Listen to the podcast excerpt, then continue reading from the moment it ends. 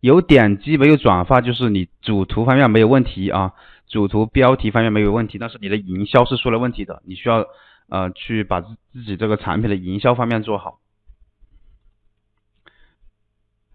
呃，选品我们需要注意什么呢？啊，选品的话，你需要最好是最，我也不说多了，因为选品我们需要分析很多的数据啊。你最最主要的你要注意的点就是说，你要选那些能够容易爆的产品。比较热，就是说它这个产品呢，它的卖点比较多。你想要知道什么这个行业当中这个类目当中什么类型的产品卖点比较多的话，你就需要去看，看那些爆款的商品，他们是哪些卖点比较比较比较比较好卖的啊？如果说你选的产品是符合这一类的话，就可以啊。当然除了这些之外，我们还有其他的卖点，对吧？你主要先关注这个点就行了。当然你你想要把选品做好的话呢，是需要分析大量数据的，而不是说只看这些就够了啊。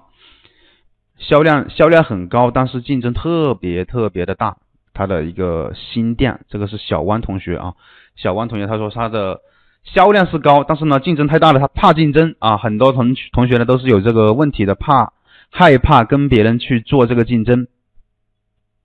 其实呢，按照我们的角度来说呢，呃，任何行业都是有竞争的，没有竞争的行业就是那种很冷门、很小很小的类目，基本上你去做了也没有什么意义啊。懂了没有？所以不要去害怕什么竞争，任何一个好的市场能够出现，就是说能能够把你的销量、订单量做上去的一个行业，它的竞争都是很大的，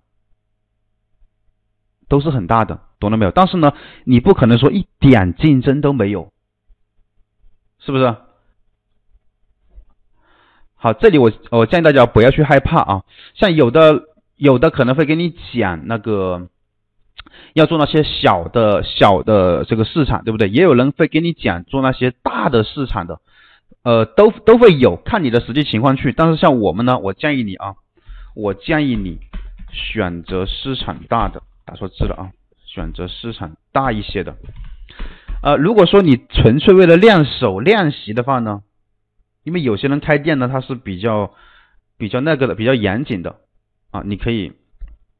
先做个小的市场。练练手啊，练手一下，